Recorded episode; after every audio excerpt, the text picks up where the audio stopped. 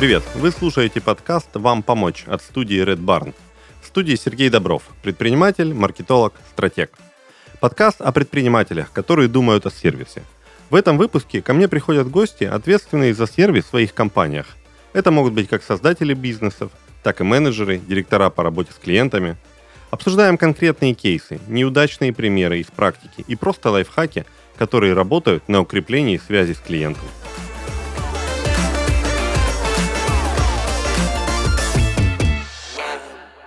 И с нами сегодня Ксения Чудина, серийный предприниматель, амбассадор счастья и эксперт по клиентскому сервису. Ксения, привет. Привет, привет.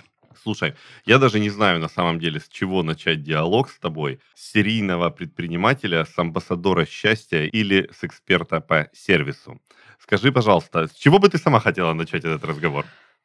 Я могу начать с любого места, которое ты все-таки выберешь сам. Давай, серийный предприниматель, расскажи в двух словах о себе. Рассказываю в двух словах про серийный предприниматель. У меня есть несколько проектов. Это агрегатор IT-сервисов в большей степени для рестораторов, потому что я сильно верю в, дидж- в диджитализацию процессов и что это можно и нужно автоматизировать. Но это нужно э, иметь способность как-то находить. Дальше это история про аутсорсинг клиентского сервиса для разных компаний с точки зрения работы с отзывами, с сервисными политиками, и это определенное направление. И абсолютно новое прекрасное направление для человека, который много чем занимается, это кофейный бизнес. Это э, сеть вендинговых аппаратов, которую я недавно запустила. Очень интересно. Так, давай теперь плавно переходим к амбассадору счастья. Я думаю, что с счастьем человеку лучше жить, чем без счастья. А, процесс а, в чем, в чем есть счастье, у каждого человека, естественно, оно свое, но не все это знают или представляют. А я своим образом жизни и взаимодействием с других людей пытаюсь нести культуру счастья человеков и э, с тем, как я могу э, заряжать этим счастьем, либо помогать искать э, собственное счастье у каждого человека. То есть это такое некоторое жизненное кредо, да? Да, жизненное кредо. Вот у тебя, Сергей, счастье в чем? Ты знаешь, у меня счастье в том, чтобы вот я просыпался каждый день с ощущением того, что я рад этому дню. Вот, наверное, в этом. А давай перейдем к третьей части твоего амплуа, эксперт по сервису. С чего это все началось? Как это развивалось? Расскажи. А, все началось с того, что когда-то, давно-давно-давно, лет 10 назад, а, у меня был ресторанный бизнес. У меня была, собственно, сеть ресторанов в Ростове. И, естественно, в ресторанном бизнесе как будто бы сервис – основная часть. Но даже сейчас мы с тобой говорим сервис, и никто из нас не понимает, о чем конкретно это речь. Потому что точно так же, как и счастье, сервис тоже разный. То есть в каждой сфере свое понятие сервиса и уровень нормы и сервиса. У каждого человека свое понятие э, уровня нормы и сервиса. Ну, например, есть э, точно стандартизированные отрасли, например, отели. В отеле есть количество звезд, и они как бы указывают про уровень сервиса, который ты получаешь. То есть э, это определенные э, действия, которые должны быть, определенное оснащение номеров самого отеля для того, чтобы это было 2 звезды или 5 звезд. Соответственно, это единственная, наверное, однозначно категоризированная система, где вот есть вот этот сервис и эта категория. Все остальное находится, как правило, в зоне большой неизвестности. То есть как понять, какой конкретно сервис в этом бизнесе в целом и в этой компании, которая является частью вот этой отрасли. А это целое, ну не то чтобы наука, а это целое путешествие, которое может совершить собственник и команда для того, чтобы понять, вот а, это сервис или это не сервис. Окей. Я подозреваю, что сейчас будет рассказ о твоем собственном путешествии. А, за счет того, что у меня а, абсолютно разный опыт, и про ресторанный сервис я, наверное, рассказывать а, все-таки не буду, да, а, потому что это такая специфичная отрасль или понятная. Но есть уровни сервиса, которые мы точно ну, часто используем. Возьмем, допустим, салон красоты или любой такой вот бизнес, куда человек приходит. То есть, допустим, элементарная история, как будто бы ну, для меня элементарное, для многих людей непонятное. Вот предложить водички. Да? То есть это определенный уровень движения в сторону сервиса. Есть сервис, который типа базовый, а есть чудесный мужчина Тони Шей. Он написал книгу «Доставляя счастье». И... Я подумал, еще недолго автор думал, парился над названием. Такой, я Сергей Добров, наверное, напишу книгу «Сергей Добров». Огонь. Best practice. Окей, давай, Тоже, доставляю да, счастье. Да, доставляя счастье. И это, наверное, один из таких а, оплотов, да, сервисной истории. То есть он рассказывает в своей книге про сервис уровень вау, то есть превосходя ожидания. И типа, я приехала в автосалон, а мне там еще прическу сделали. Ну, то есть это уже сервис уровня вау, да, когда а, в каком-то сервисном предприятии есть сервисы, которые с этим не связаны. Но это определенный уровень. Но есть история и базового сервиса. Ну, то есть что точно должно быть. Ну, типа, если в салоне красоты нет воды, ну, как будто бы странно, да, или там каких-то вот базовых штук. Разбираться в этом не всегда легко. У тебя а, в твоем опыте есть очень интересные моменты, которыми вот хотелось бы поделиться. То есть ты э, некоторое время занимала должность руководителя по качеству э, крупной розничной сети. Расскажи об этом. Да, это крупная розничная сеть, это сеть суши-шопов. То есть, что такое суши-шоп? Это место, где обычно заказывают э, роллы домой. Либо домой, либо в торговых центрах э, такой остров, где ты приходишь и забираешь с собой. Соответственно, директор по качеству у меня был и по качеству, и по сервису. Это два разных блока. То есть, по качеству это так, чтобы роллы были свежие, красивые, нарядные.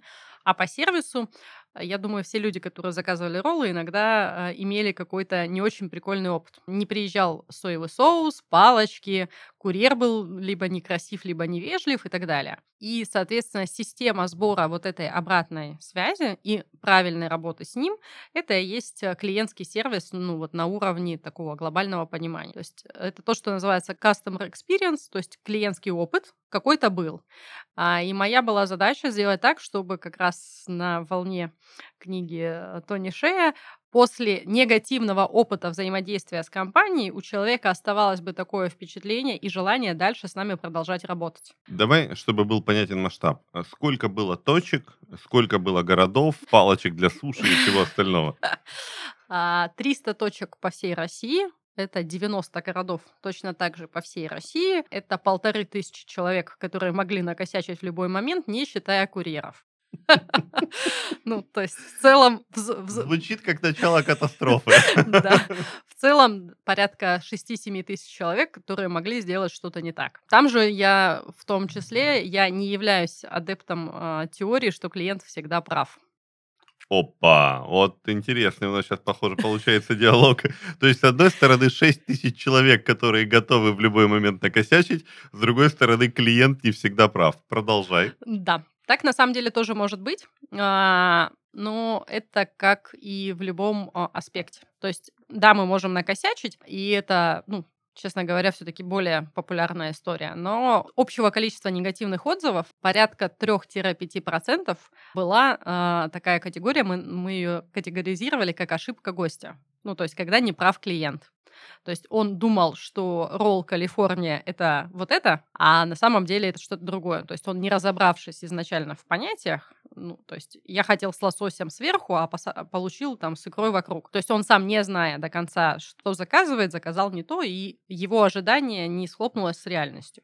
То есть может быть такой блок. Дальше может быть банальная схема. Я не люблю рыбу, и вот эти ваши морепродукты, и рис мне не подходят. Я вообще вот шашлык люблю. То есть клиент не всегда прав в плане того, что он может заблуждаться в выборе даже кухни, и некоторых а, таких людей мы понимали, что да, это, допустим, не такая плотная еда или это абсолютно не, мяс, не мясная еда, но при этом э, рекомендовали наших коллег по цеху, где человеку будет более комфортно с этим выбором. Вот, поэтому клиент может быть э, не всегда прав, ну, вот с этой точки зрения. То есть бывает такое, были ситуации, когда ну, часто иногда доставку заказывают на какие-то мероприятия, ну, скажем, вечеринку или корпоратив.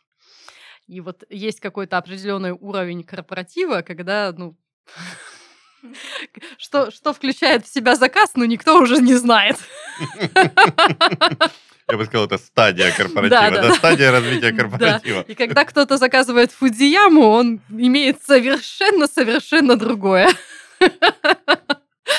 Да. Поэтому это такая часть, когда действительно, а, опять же, клиент не всегда прав, а, может быть еще в том числе, когда человек не осознает. Допустим, человек привык жить в отелях 5 звезд и приезжает в отель 2 звезды и пытается с них э, вытрясти все то, что он хотел, ну, привычно имеет в пяти... Вытрясти с них недостающие 3 звезды, да? Поэтому э, процесс, когда человек понимает точно, куда он идет, зачем он идет, что он получает или еще не получает. Ну, типа точно так же странно, когда люди идут в салон, где где стрижка по 250, и удивляются, что до этого они были в барбершопе, и там наливали вискарик, а сейчас почему-то нет. Типа сервис у вас плохой. Ну... Окей, то есть получается, а, просто когда ты сказала про то, что клиент бывает не всегда прав, я подумал, что сейчас вы этого клиента будете как-то воспитывать, перевоспитывать и объяснять ему нет. То есть даже если клиент не прав, правильное сервисное поведение – это ну, не указывать ему на то, что он не прав, а, видимо, как я тебя слышу, помочь ему. Абсолютно да? правильно. Самая большая распространенная ошибка, и это когда сотрудники любой компании пытаются отстоять свою позицию. Допустим, я думаю, вы были в ресторанах или в какой-то сервисной истории, когда человек что-то говорит, там, мне здесь что-то не хватает. Они говорят, да нет, у нас по стандарту все так. Угу. Подразумевается, что мы молодцы, а ты дурак. Угу. А вот в этой позиции при всех раскладах человек уйдет с ощущением, ну, то есть никто не хочет быть дурак. А, вот, соответственно, правильная история сглаживания конфликта – это сказать, блин, да, мы вот понимаем, будем с этим разбираться, ну, то есть придать и ценности человеку, не пытаться отстоять позицию, что мы молодцы. Потому что очень часто люди именно пытаются доказать свою правоту. Но с точки зрения сервиса это не работает. Опять же, это уже искусство, знаешь, сервисники level up, когда они могут до конца выяснить, что конкретно не так. Но чаще всего не срабатывает схема ожидания реальность. Ну, то есть человек ожидает вот это, а получает вот это. Почему не схлопнулось э, там ожидание? Ну, у меня, допустим, есть э, одна родственница, которая была уверена, что буженина — это ягода. Для тех, кто не в курсе, буженина — это определенный вид мяса, определенным способом приготовленный. Я прямо представил себе варенье из буженины. Да, и она была крайне разочарована, когда она заказала буженину, не получила никакой ягоды. И, ну, первая позиция. Я не знаю, что такое буженина, да, вот мне, мне дали что-то не то, сервис плохой. Слушай, а вот ты сказала, что клиент, который заблуждается, это вот 3-5%, да, по твоему опыту, вот по опыту этой сети. Это плюс-минус цифра, применимая к любому бизнесу или нет?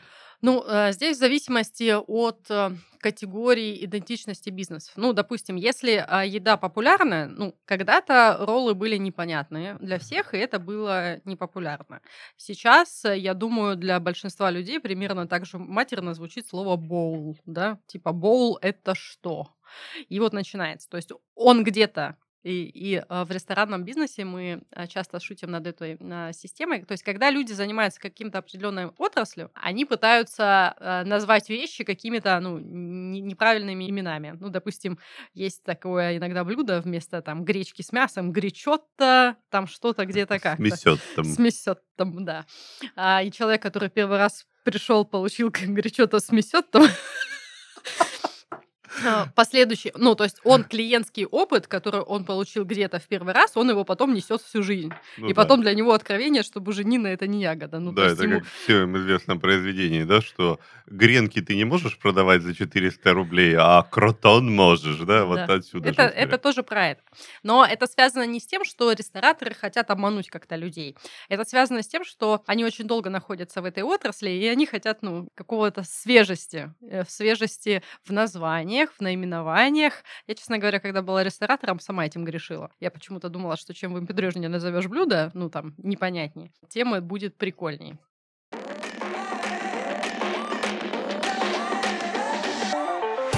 В этом выпуске мы расскажем бизнес-кейс Сергея из Анапы. Во время пандемии, когда все пытались привыкнуть к новой жизни и сохранить свой бизнес, Сергей решил, что кризис – это время возможностей, и открыл свое дело из хобби – изготовление свечей ручной работы. К тому же в Анапе эта ниша оказалась свободна. Сергей стал одним из первых пользователей Тукан-витрины. С помощью сервиса он создал интернет-магазин, обрабатывает онлайн-заказы и ведет коммуникацию с клиентами. Когда дело дошло до покупки оборудования для приема платежей, Сергей выбрал приложение Tap2Go для приема бесконтактных платежей на Android смартфоне. Так он смог развозить заказы и принимать оплату с помощью телефона без лишних затрат. После конца пандемии Сергей открыл еще и розничный магазин и продолжил использовать продукты Тукан в офлайн. На торговой точке он использует ридер P17, удобный и компактный гаджет, который заменяет громоздкий терминал. Заказы, остатки, учет сразу в двух каналах продаж, интернет-магазине и розничной точке Сергей ведет в платформе Tucan Cloud, куда агрегируются все заказы и оплата.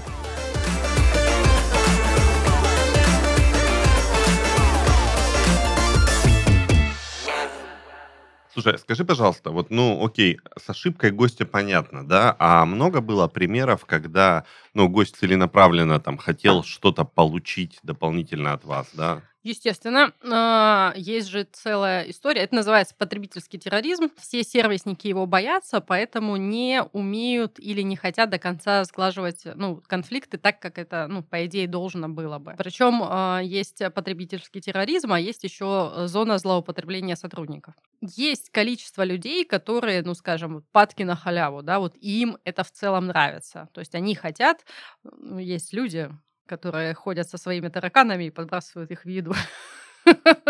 Но их просто очень мало. То есть, если смотреть а, с точки зрения большой картины мира, да, то мы минимальные-минимальные проценты, когда действительно так происходит.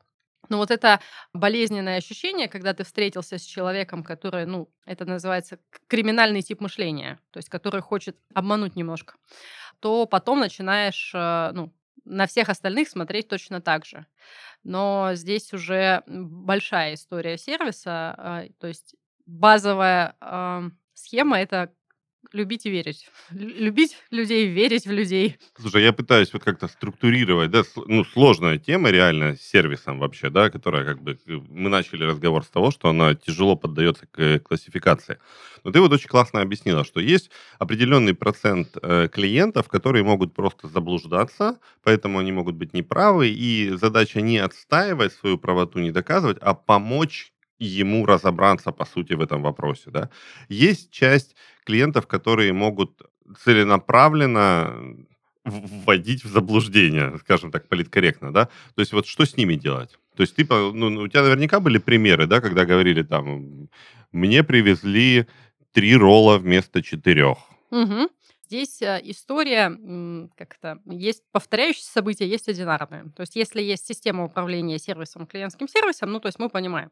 А точно так же, как мы понимаем, вот приходит к нам все время человек, и все время ему что-то не так. Угу. Ну, вот бывает бывает вот что-то не так.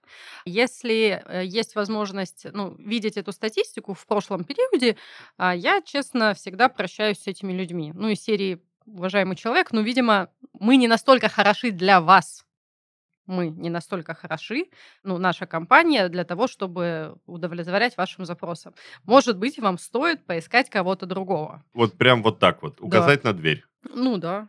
А как, как понять? То есть для этого что? История продаж должна История быть? продаж. CRM-система, да. взаимодействие. Есть э, системы, они называются хелпдеске, ну, система управления отзывами, да, ну, то есть мы понимаем, что человек постоянно пишет, допустим, отзывы, там, в тех же картах, ну, неважно где, и он постоянно негативит. Ну, то есть мы можем через какой-либо инструмент это отследить. Если есть там CRM-система в бизнесе, мы тоже понимаем, он каждый раз после каждого визита ставит оценку 3 или 2 или 1. Ну, то есть мы можем первое посмотреть внутри процессов, но он может все время попадать к какому-то, конечно, сотруднику, ну, то есть с этим можно разобраться. Но так часто бывает, что скорее всего, ну, у человека в ожиданиях что-то не так. Ну, то есть эта схема ежики плакали и кололись, но продолжали есть кактус, это тоже про это. Ну, то есть, когда человеку 5-10 раз привезли кривые роллы и все время хамит курьер, ну, come on! Ну, просто... Продолжает их заказывать и заказывать. Просто перестань заказывать роллы.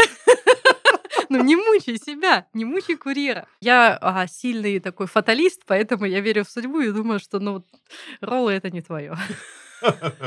Ну, или что-то. Еще ты говорила про зону злоупотребления сотрудниками. Это про что? Ну, смотри, а, если мы говорим про примеры из ресторанного бизнеса, ну, то есть там схема, мы э, в ресторане что-то накосячили, поэтому мы выносим какие-то комплименты там блюдо в подарок, заменяем, еще что-то. И бывает такое, что если мы неправильно тем э, людям, которые работают с сервисом внутри компании, доносим идею, зачем и для чего и почему, они могут решить, что, ну, вот этот там типа комплимент лишний, могут решить, в принципе, что он лишний, а могут решить, что ему этот стейк не нужен, а мне самое оно. Иногда сервис э, не получается не потому, что компания не готова его предоставлять, а потому что кто-то решает, что эта часть сервиса э, ему нужнее, чем любым другим людям. Давай пример с барбершопами. Допустим, в барбершопе есть стандарт наливать вискарь в... не во всех барбершопах, но в некоторых я слышала, так бывает. Я просто не пускаю барбершопы по половому признаку. Угу. Типа, нужно наливать вискарь. Угу. Ну, соответственно, есть же всегда схема. Я либо налью вискарь клиенту, либо, Либо этот себе. вискарь мы Да. вечером с дружбаном раздавим. Ну, то есть это тоже может быть э, именно история злоупотребления, да. Таких историй очень много. Ну, часто бывает, когда допы всякие. Ну, допустим, могла бы быть табачная компания, да, где э, работал какой-нибудь человек супервайзером. и Ему нужно было предоставлять подарки. Всякую сувенирную продукцию, э, брелки, футболочки, маечки, да, на торговые точки для того, чтобы раздавали людям. Но некоторые сотрудники точно так же могут решить, что вот эти футболочки нужнее не клиентам тех компаний, а мне на даче Как с этим работать? работать. С этим просто работать. С этим просто работать. Ну, а, первое, люди так делают э, из разных побуждений, и так же, как и с клиентом, можно понять, ну, что конкретно движет там типа тем или иным человеком. Сервис, э, как бы это ни звучало аморфно, да, то есть типа это вот что-то, что нелегко оцифровать, его тоже можно оцифровать. Регулярная схема, есть э, такая система проверки сервиса, она называется тайный покупатель. Известная система. Известная система. Но ее, честно говоря, неправильно интерпретируют большинство. И то, как а, сейчас, допустим, используют тайных покупателей, их используют для проверки, работают ли по продажным скриптам люди. То есть их не используют по ситуативной взаимодействию с гостем. Ну, то есть как есть. Там так построены чаще всего вопросы, что их используют э, ну, не совсем в тех целях. Но процесс там, тайного покупателя, какого-то обзвона базы, да, как было, как не было, вот там чего не хватает. Моя любимая тема это про отзывы. Ну, то есть для того, чтобы узнавать, работает или не работает схема, первое, покупатель должен знать, ну, как-то узнавать, что ему что-то положено. Ну, допустим, вот эта схема, да, там, к чашке кофе десерт в подарок. Ну, то есть, если об этом никто нигде не написано, то он и не знает, что положено. Причем так странно устроено большинство, ну, к потребительскому терроризму. А люди в нашей стране очень боятся попросить даже то, что им положено. Большинство людей, придя в ресторан, увидя, что к кофе положен десерт, ему принесут просто кофе, 8 из 10 человек не спросят, где их десерт. Они подумают, что, ну, может быть, акция закончилась, может быть, еще что-то. Но вот это спросить не сработает. И они уйдут э, вообще молча. Слушай, я вот чем больше тебя слушаю, тем больше понимаю, что есть работодатель там или владелец компании, да, который придумал определенные сервисные фишки, сервисную политику, и потом вся эта история начинает разбиваться об то, что клиент вообще не это подумал. Работники решили что-то кому-то не дать. Клиент подумал то, и работники готовы дать, но клиент сам не спросил, да, и в итоге получается, что... Давай, э, давай еще какое-нибудь безумие, да? А, работник боится дать подарок, потому что считает, не знаю, потому что ему жалко денег, да, может, какие-то такие у тебя еще есть Да. в загашничке истории? Конечно, ну, допустим, при улаживании конфликтных ситуаций чаще всего не работает. Слушай, есть классный пример. Я тут была в ресторане, не буду называть его имя. И, соответственно, мне два раза в заказе принесли один десерт, он прокисший, мне принесли второй десерт, он оказался точно таким же прокисшим.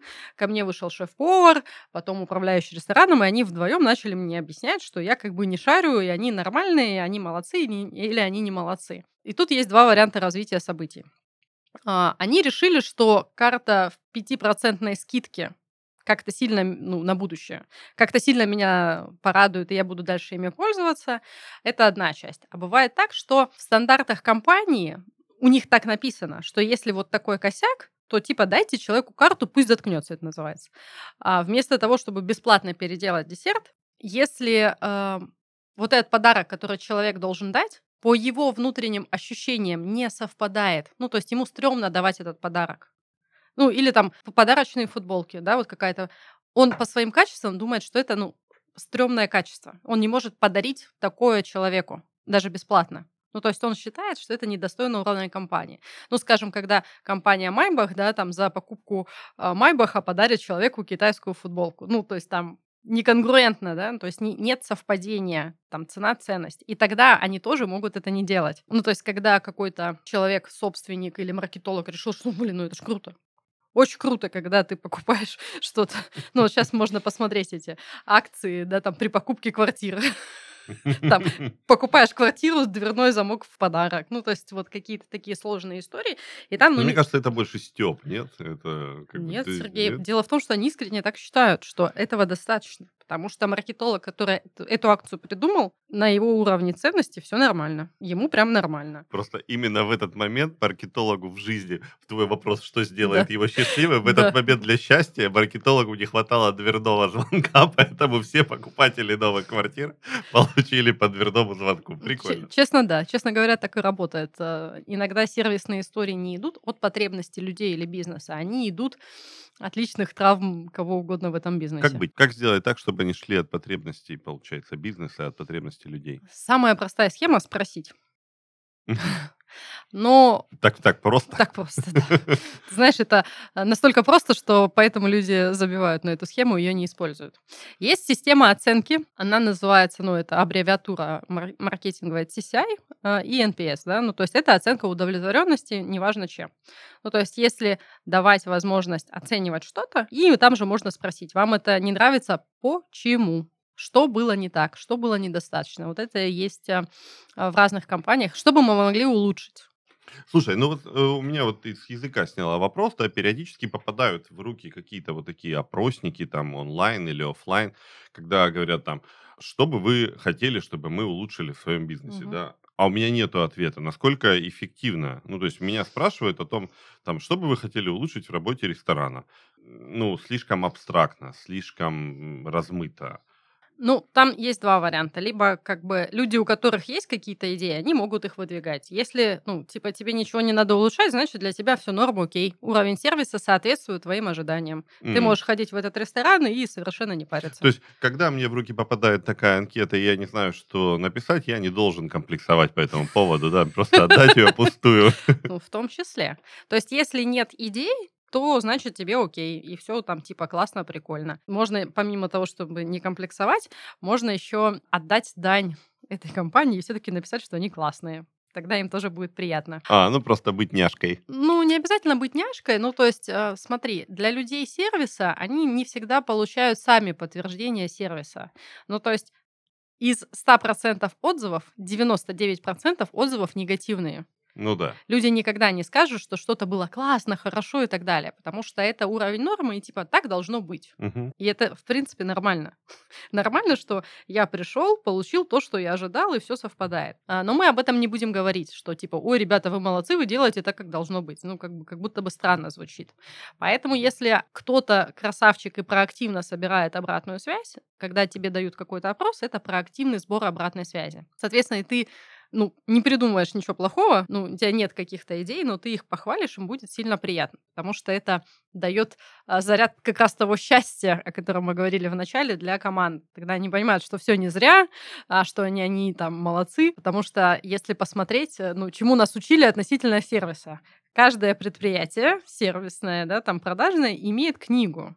И она очень долго называлась книга жалоб и предложений. И начиналась со слова жалоб. Ну, типа, жаловаться нормально, а до предложений мало кто доходил. И это, ну, определенное направление, что весь негатив мы можем выплеснуть, рассказать о том, какие они не молодцы, а посидеть, подумать, да, какое-то предложение. И это связано не с тем, что люди плохие. Это связано с тем, что э, часто наши предложения не находят потом реализации. От коллектива, от гостей можно услышать, но какой смысл им что-то предлагать, они все равно это не сделают.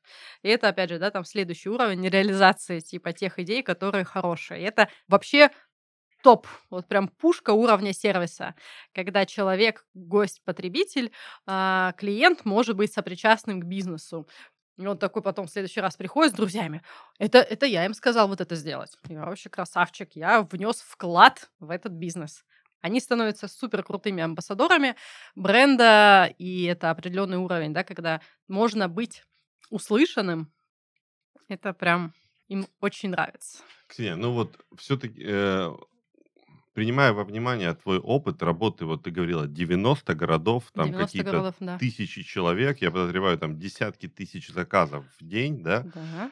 Расскажи какие-нибудь примеры вот э, системной автоматизации или системного подхода, системных сбоев, да, ну то есть всякий раз, когда мы говорим про историю о том, что ты пришел в ресторан, тебе вышел управляющий, да, и здесь очень часто, ну, все зависит от адекватности вот управляющего, от адекватности клиента или гостя этого ресторана, но хочется в такой непростой, не очень математически понятном направлении, как сервис, э, найти какие-то вот э, примеры оцифровки, да, примеры систематизации процессов, автоматизации, вот чего-то такого. На самом деле, да. Сейчас тяжело привести системный пример, но оцифровать можно все. Очень часто люди и сервисники заблуждаются, приходит, допустим, официант и говорит, у нас постоянно спрашивают борщ. Постоянно. Мы плохой ресторан, все просят борщ, у нас нет борща, а мы японский ресторан. И процесс, да, типа, как оцифровать? Вроде ну, там, непонятно как. А, схема очень простая. Ты говоришь официанту, ну или любому сотруднику сервисной службы, говоришь, смотри, каждый раз, когда у тебя спрашивают что-то, ну вот что-то, например, замок к новой квартире, ты на блокнотике ставишь палочку. И вот каждый раз, когда спрашивают, ставишь палочку ну, не, бабушек на капоте рисуешь, а палочку. И, соответственно, дальше мы смотрим. У нас было 100 клиентов, из них там 3 спросили про борщ. Это постоянно или нет? Ну, то есть... Эм, есть количественные показатели, а есть вот качественные, и они между собой отличаются. То есть, ну вот я тебе скажу, что в компании, в которой я работала, а в месяц было 15 тысяч негативных отзывов. 15 тысяч. Это как? Как по мне, так очень большая цифра. Да. А если я тебе скажу, что от нашей доли заказов это было 0,025%? Ну, это уже выглядит как маленькая цифра. Да. А, то есть вот схема много отзывов, мало отзывов, много говорят плохо, мало говорят плохо. Ну, то есть это все по ощущениям, и это можно, ну, действительно посчитать. То есть 50 плохих отзывов на тысячу заказов – это проблема. 50 плохих отзывов на 15 тысяч заказов, ну, все окей. Мгм. Там, там, там разные системы. Дальше уже как раз история, ну, про отзывы, да, как с ними работать. За разные косяки нужно платить по-разному, ну, или улаживать эти э, взаимодействия по-разному. То есть, если а, просто не положили соус или палочки, это, грубо говоря, косяк, который тянет, ну, скажем, на 100 или 200 рублей. А есть э, схема, когда у тебя день рождения, 20 человек, ты со вчера заказал роллы на 15 тысяч, и тебе их привезли с опозданием на 2 часа. Ну, промокод на 200 рублей как будто... Да. Соответственно, здесь история в том, да, можно ли одинаково уладить одно и то же. Кто это может сделать? Ну, то есть, как это оценить? Насколько это, ну, репутационно плохо или хорошо? И вот эта грань, она тоже может быть оцифрована. Ну, то есть оцифровываются в целом ну, все показатели, которые есть.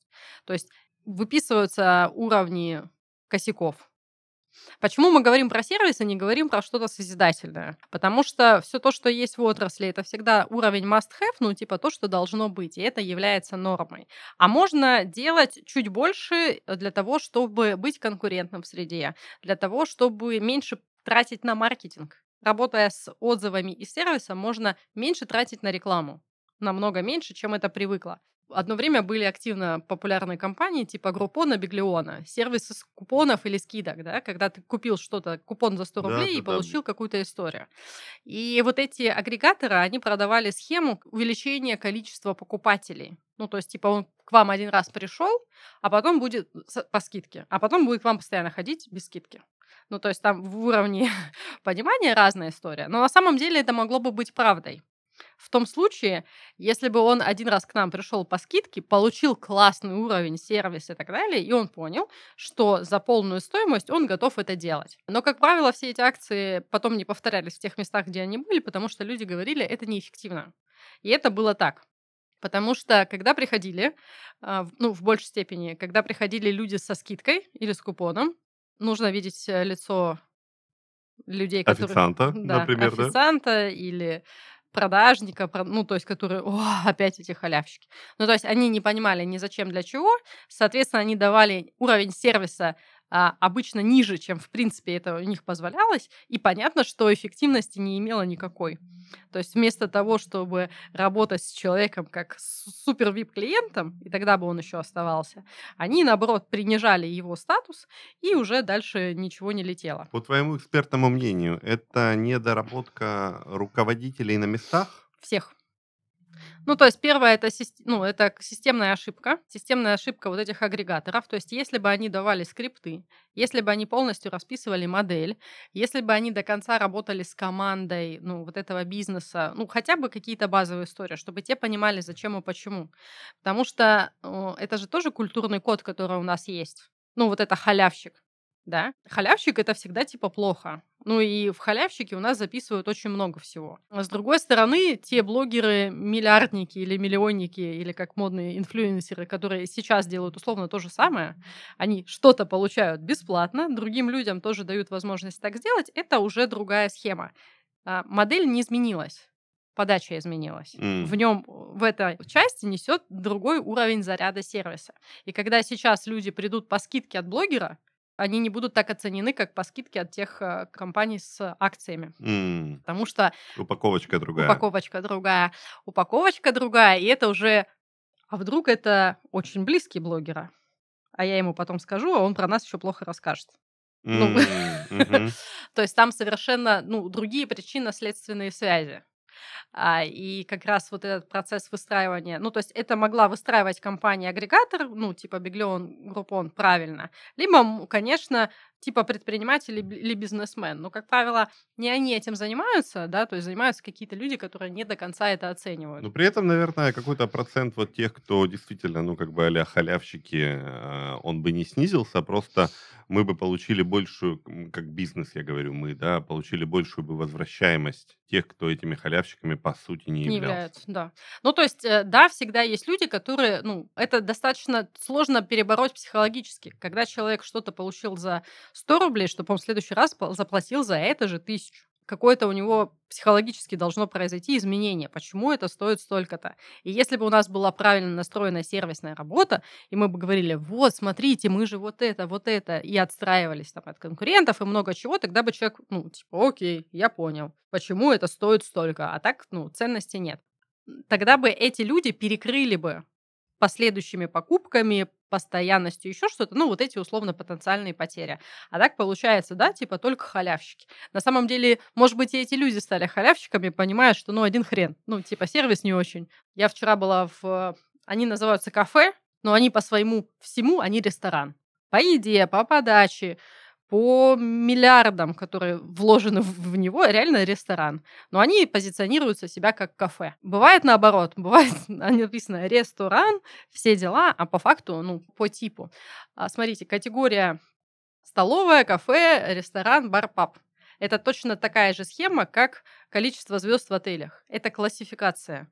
И не все понимают разницу. Ну, то есть, чаще всего, если сейчас послушать, ресторан это что-то должно быть дорого-богато. Ну, и там, типа, туда не пойдем. И это тоже такая определенная вот э, боль, да, что с этим делать. Поэтому очень много нюансов, именно таких сервисных, да, через что мы можем пройти и как мы этих людей сохраняем. Но э, сервис это все равно та модель, когда можно сэкономить на маркетинге именно через сервис. Потому что по опросам, которые я проводила, я провожу очень много разных исследований, а, ну, в том числе и по клиентскому сервису, и опыту и так далее. Люди ходят, э, ну, в места по рекомендациям чаще всего. То есть не из Инстаграма, не еще чего-то, а именно по рекомендациям людей. А рекомендация это значит, что у какого-то человека как минимум совпадает схема ожидания реальность, и второе совпадают категории цена-ценность. И он готов про это рекомендовать. А если что-то было еще сверх, то, конечно, там уровень рекомендаций увеличивается. Причем работает в обратную сторону. Ну, то есть, типа, если сильно накосячить и не исправить, то же самое. То есть можно отбить людей просто потому, что у кого-то что-то там не совпало. Ну, то есть, э, когда мы, помнишь, говорили, э, типа, человек дурак. То есть, когда мы пытаемся отстоять себя, Мгм, человек все равно останется при своем мнении. мгм. Потому что есть такая данная, а, что человек всегда прав. И это, ну, человек э, сам по себе, он просто... По крайней мере, про себя он будет так думать. Да. Соответственно, и он потом будет говорить, что они не молодцы и так далее, и так далее. И многие типа, блин, ну если вот этот классный человек, друг мой, Димка, он прав, а ему вот там так сказали, я вообще туда не пойду. Мгм, мгм. А Не потому, что там у Димки что-то. Окей, завершая сегодняшний подкаст, какие-то есть вот э, рекомендации, опять-таки, исходя из твоего опыта работы и с маленькими бизнесами, и с очень большими бизнесами, и выстраивания вот именно системного сервиса и системной работы с качеством, какие-то, как эксперта по качеству, твои ключевые рекомендации? Для любого бизнеса, в том числе и человека, это прям просто сесть и написать, что такое сервис у нас в компании. Ну, то есть а, не сложное его определение. Э, Часто напишут, это удовлетворение потребностей, там что-то с чем-то как-то. Нет. У нас сервис это что? У нас сервис, если к нам пришел человек, мы ему как минимум предложили воды, еще вот это, вот это, вот это, и вот это. Еще когда он уходил, мы вот это сказали. И для нас это сервис. Все. То есть и для сотрудников, да, это алгоритм действий, когда они понимают, они действуют сервисно или они действуют не сервисно. Ну, то есть это просто можно шагами, конкретными действиями И описать. тоже, вероятно, простыми словами, без, Абсолютно, э, без вот этих сложных определений. То есть любое определение, вот как человек. Вот. И Принесли, подали воды, предложили чай, кофе, сервис. Что-то такое суперсложное, это уже, э, ну, именно слова. Э, Люди не будут делать сложные слова. Ну, потому что они могут не знать эти слова. Поэтому это вот прям шаг. Один, два, три – это все сервис. Все остальное – это может быть там сверхсервис или еще какая-то часть. Ну и плюс есть такая м, категория или понятие. Очень много а, компаний, которые, по идее, работают в сфере сервиса, они просто не всегда правильно нанимают людей. Ну, то есть не все люди могут быть сервисниками. Есть понятие типа теплый человек, холодный человек. Не по температуре, а по своей системе и способности общаться с другими людьми. Ну, то есть там типа точно так же, если человек, скажем, а, любит животных, цифры и ну, машины, то ему как бы с людьми не очень. И он не может быть хорошим сервисником при всем желании, потому что это не является частью его человеческой сущности. Поэтому здесь как раз а, есть там схема понимать, теплый, хол- холодный человек. Окей, то есть топ-3 написать, что, Что такое сервис? сервис для тебя лично простыми словами, дать четкий алгоритм своим сотрудникам, опять-таки простыми словами, как действовать, и третье, а возможно даже и первое, нанимать людей на работу, связанную с оказанием сервиса, тех, у кого, ну, есть к этому способность. да, у кого есть к этому там, определенная ментальная, психологическая, может быть, предрасположенность. Вот этим мы, конечно, людей запутали. Типа, а, это самый сложный вопрос. Как понять, человек сервисный или нет? Э, Быстрый лайфхак. Вот схема, когда ты сидишь да, на собеседовании и роняешь ручку. Если человек, ну, хоть как-то проявил действием, желанием ее поднять, он больше сервисный, чем нет. Точно так же, если в какой-то момент ты решил встать, ну, то есть, э, и будешь стоя проводить собеседование, сервисный человек, он с большей до- долей вероятности тоже встанет.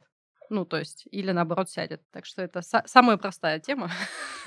Попробовать хотя бы И так. теперь больше всего меня волнует вопрос, сколько десятков тысяч ручек будет лежать на полу случайно после прослушивания этого подкаста. Так мы узнаем, кто слушает ваш подкаст, а кто нет. Точно. Итак, с нами была Ксения Чудина, серийный предприниматель, амбассадор счастья и эксперт по сервису. Ксения, спасибо большое. Вам спасибо, хорошего дня.